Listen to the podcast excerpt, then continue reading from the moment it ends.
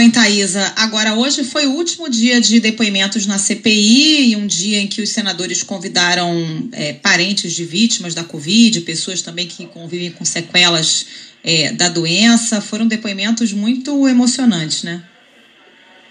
Pois é, Carol, exatamente.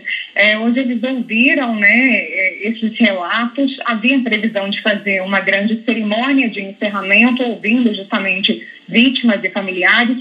Na semana passada, eles decidiram que a alternativa a essa cerimônia seria uma audiência pública ouvindo, então, essas pessoas. Uma delas foi a Giovana Gomes Mendes da Silva, de 19 anos, que perdeu pai e mãe em um intervalo de 14 dias. Agora ela ficou com a guarda da irmã, que tem 11 anos. Quando meus pais faleceram, a gente perdeu as pessoas que a gente mais amava. E eu, tipo, vi que eu precisava da minha irmã e ela precisava de mim, eu me apoiei nela. E ela se apoiou em mim. Então, desculpa. A partir daí eu pensei que eu não poderia mais ficar sem ela. Assim como pra ela, ela não, não poderia ficar sem mim. Então a gente. Eu decidi que eu precisava mesmo é, ficar com a guarda dela, porque eu queria ter garantia de que eu passaria, de que ela estaria comigo o tempo todo. E ela também queria estar comigo o tempo todo.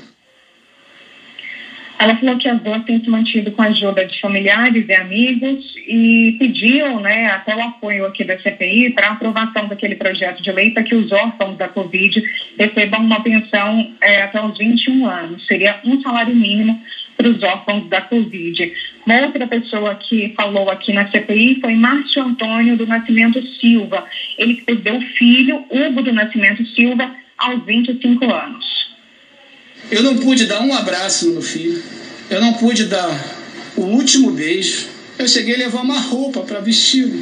Eu não consegui fazer nenhum ato simbólico, nenhum dos atos simbólicos. Eu tive que ficar parado três horas na porta do cemitério ou quatro, olhando um carro, sabendo que meu filho estava ali dentro para ser enterrado. Entendeu? Então a minha dor não é mimimi. Não é, não é. Dói pra caramba mesmo, dói.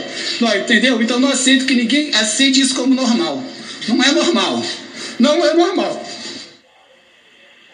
Pois é, Carol, a história do Márcio já era relativamente conhecida porque ele era aquela pessoa que estava passeando na praia de Copacabana quando se deparou com uma manifestação, havia ali várias cruzes na areia da praia de Copacabana. Algumas pessoas incomodadas com aquele protesto foram lá para retirar a, as cruzes e ele recolocou cada uma delas, ele tinha acabado de perder o filho, né? E ele estava ali inconformado com a reação daquelas pessoas que também estavam na praia. A ONG Rio de Paz, inclusive, estendeu 600 lenços brancos aqui em frente ao Congresso em homenagem às mais de 600 mil vítimas da Covid. E em nome desses familiares, Márcio entregou os lenços também aos senadores. Essa foi a penúltima sessão aqui da CPI antes da leitura do relatório, porque a previsão dos senadores é ouvir amanhã o representante do CONASENS, que é aquele conselho das secretarias municipais de saúde, o representante do CONASENS no Conitec, na Conitec, né, melhor dizendo, que é o Elton Chaves. Havia previsão na semana passada de ouvir o representante do Conselho Nacional de Saúde, Ontem eles decidiram, então, cancelar o depoimento de Nelson Mussolini e trazer Elton Chaves para falar em nome do Conazens e explicar o que está acontecendo na Conitec. Carol.